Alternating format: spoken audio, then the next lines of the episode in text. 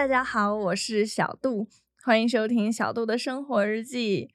那之前呢，总跟大家分享一些什么两岸之间的差异呀之类的，我相信大家已经听了很多很多了。那我到今年二零二四年为止呢，其实也来这边已经快五年了，所以呢，遇到了大大小小非常多的对我来讲比较神奇的、比较搞笑的事情。呃，特别是有很多是在台湾才遇到的猎奇的事件，可能我说这个猎奇只是对于我们来自那个中国大陆的人来说，但对大家来说可能已经很习惯了。那今天大家更要听一听，为什么你们觉得习惯的事情，我们却觉得很猎奇呢？那第一件事情就是台湾的警察都非常非常的温柔，这个在我的。印象里嘛，就是我从小看电视，不管是哪个国家的电影啊、电视剧，只要演到警察，好像都是那种特别的威武，然后说话都特别的硬、特别的直，什么什么蹲下、站起来、举起手来，就全都是这种的。但是直到我遇到了台湾的警察，或者说台湾的交警。好几次嘛，跟同学一起出去玩的时候，我晚上也是开车回来，那呢就碰见过几次检查酒驾的警察。当时呢，我朋友就是把车窗慢慢的摇下来，我以为啊，我朋友要准备去吹那个酒精检测仪器了，但是没想到警察那个语气非常和善，就说：“嗯，先生有没有喝酒？”我同学就说没有，然后警察直接说拜拜，然后。我同学 就开走了，我想说他们整个对话可能也就两秒钟哦，那个车都没停稳，他又开走了。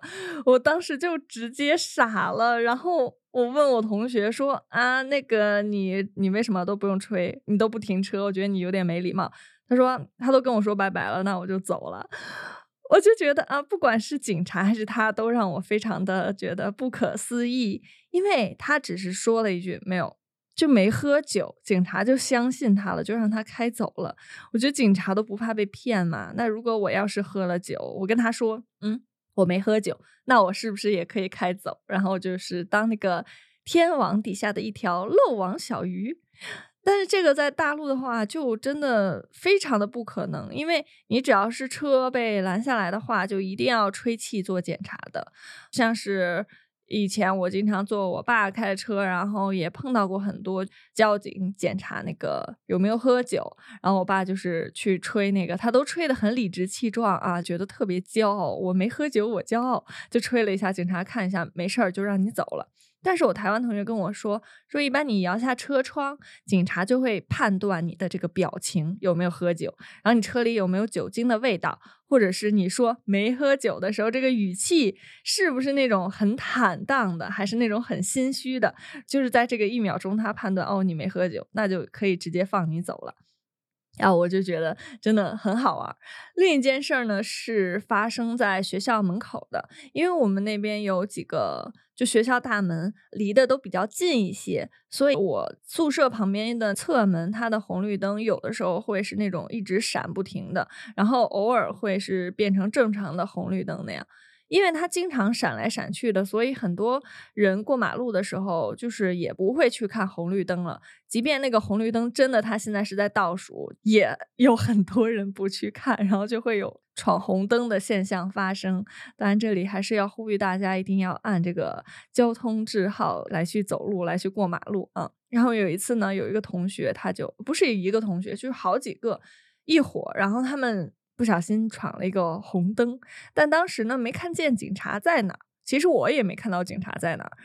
他们就是已经从路的一边过到另外一边的时候，那个警察突然就从一个不知道哪个角落闪出来了，然后就把他们拦住，说：“不好意思哦。”然后 我想说：“哎。”因为警察太温柔了，所以我都不知道警察把他们拦下是跟他们说闯红灯的事情。他们可能还也也比较疑惑，就想说啊自己也没偷东西啊什么什么的。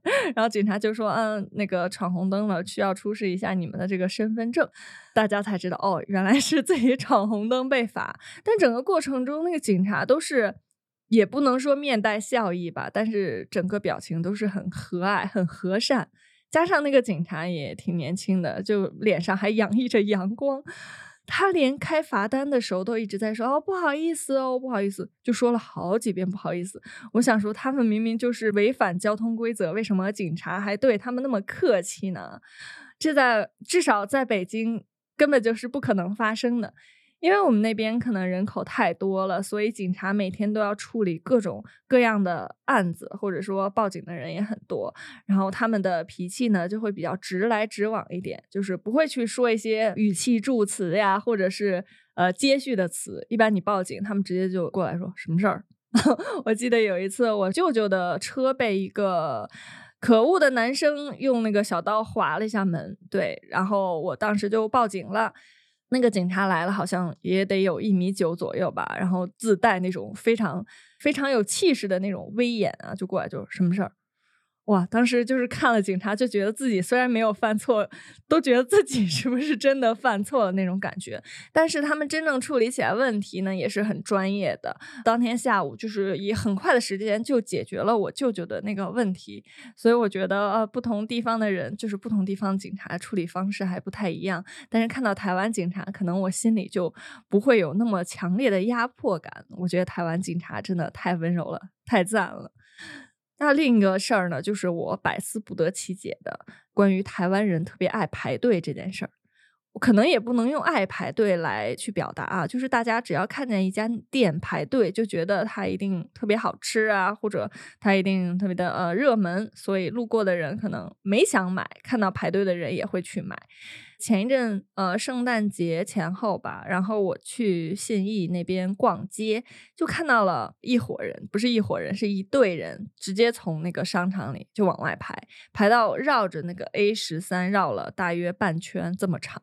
我当时就惊了，因为我从 A 十三出来的时候，我只看到 A 十三的一楼有一个特斯拉的汽车展。哦，所以我觉得那些人都是要买特斯拉汽车的。然后我就跟我一起逛街的朋友说：“哦，台湾人果然很有钱，连买汽车都那么多人去排队，然后去买特斯拉。而且为为啥现在那么多人买特斯拉？是因为就是圣诞节会有打折活动嘛？”然后我同学说：“哦，他们不是买特斯拉的，他们是排一个马卡龙的队。”哦，我就更吃惊了。我想说，马卡龙一个小小的马卡龙为什么要排这么多？我觉得起码得有一百人去排队了，毕竟半个 A 十三那么长。他说，哦，因为那个是法国过来的马卡龙，之前在台湾好像没有店在开，所以呢，这次刚来营业就有很多人排队了。他整个就是语气非常的淡定，然后觉得见怪不怪。为什么我要在那边大惊小怪？就是我，我不能理解为什么一个法国的马卡龙就能让这么多人排队，而且大家也知道我的好朋友米露库，他是一个美食探索家，他经常拉着我去排队。去年的时候，有一间咖啡店，好像是叫阿拉比卡嘛，也是在台北新开了一间店。哇，那天正好是夏天，大概是五六月份吧。当时那个队伍已经排的，我不知道用多少人去形容了。我只记得我当时站了两个半小时在那个太阳的户外，可是呢，看大家的神情好像都就是没有什么痛苦的表情，也可能他们把痛苦的那个感觉掩藏了啊。然后我就一直跟那个米露库说：“我说能不能下次再买？”他说：“哦，不行，因为要先打卡，不然的话之后再来打卡，就打卡的人太多了，自己发贴文就会觉得很。”就是没有那么有新鲜感了，然后我就说，可是很热。他说没关系，我们 聊一会儿天儿，我们聊一聊天，然后时间就过去了。我就很痛苦在那边排队，然后也想去感受一下这个排队的魅力到底在哪。然后后来排到了屋子里面，飞快的拿了一杯咖啡，然后看大家都在阿拉比卡的旁边的墙那边拍照，我觉得可能。买咖啡等的这两个半小时，它最有意义的一刻就是我拿到了咖啡，然后跟这个门牌拍了一张照。除此之外，我真的觉得其实很多饮料店的饮料都还好，我不懂为什么要排那么长的队。那有一次呢，也是在逛夜市的时候，看到了两间卖鱿鱼的地方，就是两间卖鱿鱼的摊位是挨在一起的。有一个摊位呢，就是也是排了长长的那个队伍，另一间呢一个人都没有，虽然他们都挨在一起。然后我的一个好朋友他就说：“那去买那个人多的那个吧。”我说：“那为什么要排队？”可是真的很累，而且他们看起来啊串烧都一样的。我说去买那个没人的，所以我们就直接去买了没人的，然后飞快的拿到了。结果咬到嘴里，哇，超难吃！那一瞬间我才知道，哦，原来排队的意义就是在于你能吃到。至少是大家觉得 OK 的东西，不会让你觉得难吃。但是没人的地方，可能真的有几率会是难吃的。啊，也是在那一瞬间，我了解了我可以接受排队这件事儿了。那最后一个，我觉得对我来说特别新鲜的事儿呢，就是点餐的时候，呃，一些小吃店或者是热炒店啊，他们点餐那个菜单都是。一个格子一个格子的，我不知道这么说是不是能够正确的表达，就是大家需要在每个餐的后面画正字来表达你要买了几份。但这个东西呢，是在是在中国大陆从来都没见过的一个点餐形式。在我们那边呢，一般都是你要跟那个服务员去说你点什么东西，或者是你自己去扫 QR code 去点餐。那来台湾之后呢，我发现很多地方都是要划那个菜单，那个小小的表格单的。我就呃，因为刚开始都只认识陆生的朋友嘛，我们几个去餐厅吃饭的时候，就会在表格上写那个，比如说几份就写一二三这样，不然就是打对勾。后来就是有一次我去交这个表单的时候，发现哎，为什么我前面的那些单子他们都画横线啊？就是一份都画横线。我就觉得非常的奇怪，因为我们那边画横线就是有一种给它去掉感觉，就是。删除的意思，所以呢，我当时就觉得有点有点疑惑。再后来认识了台湾的室友，他跟我们一起去点餐的时候，就告诉我们，哦，那个横线其实是正字的第一笔，意思是你要一份，如果你要三份的话，你就把正字写三笔这样子。啊，后来我们才了解，啊，原原来是这样的一个点餐模式。由此，我突然有一个发想啊，就是在台湾这边去银行也都要用印章。在我们那边，好像银行都是不用印章的，只要自己的身份证就好了，也不用手印啊，好像签字也比较少。这对我来讲，就是算一个非常新奇的事儿吧。所以到现在，其实我一般去小吃店买东西啊，比如说就买一份面呀，买个便当之类的，我都很少去拿那个点餐单去跟他们点餐。我一般都是直接用嘴说的，就跟老板说啊，我要一份。卤肉饭，我要一份鸡丝饭。这样，可能因为刚来台湾的时候点餐的时候总写一些乱七八糟东西，就是给我心里造成了一定的阴影。我就总觉得只要拿到菜单，就会有一种很丢人的感觉。后来就尽可能的去逃避这件事儿。但现在我发现很多台湾的餐厅也都开始有那个。二维码 QR code 点餐了，这点嗯，我觉得真的是非常先进的一件事，就是希望能多多推广。不过对很多老年朋友来说，可能只能用 QR code 扫的话，也是有一点不太方便。对，那也是当然，菜单还是要保留的。那其实我说的这些猎奇事件，也不是说真的很猎奇，只是因为我当时生活的地方和台湾这边，因为文化习惯呢，就是。有非常多的不同，去引发的一些，我觉得我可能一时间没办法去适应的问题。但是我相信这个问题就是所有人都会有，不管你是去美国啊，还是去欧洲旅行的时候，一定都多多少少遇到过类似的问题。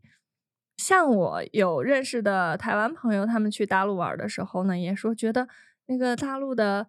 呃，优酪乳啊，就是酸奶，安慕希特别好喝。说不知道他们是用了什么样的调味品才能做出这么好喝的酸奶，然后还问能不能带酸奶过来。我觉得这个可能对别人来说也是一件，就是对台湾的朋友们来说，大陆的这个酸奶特别好喝，也是一件非常新奇的事儿。因为像我们那边的酸奶的种类真的特别特别多，可能比台湾要多出很多倍。然后其实我来台湾之后呢。看酸奶种类少，就是味觉上可能觉得有一些遗憾吧。对，也很希望这边的酸奶，或者是呃中国大陆的酸奶，也能够出口到台湾来卖一卖。对，真的很好喝。那还想知道一些，大家有没有去中国大陆玩的时候，或者工作的时候，你觉得猎奇的事件，也可以跟小杜来分享一下。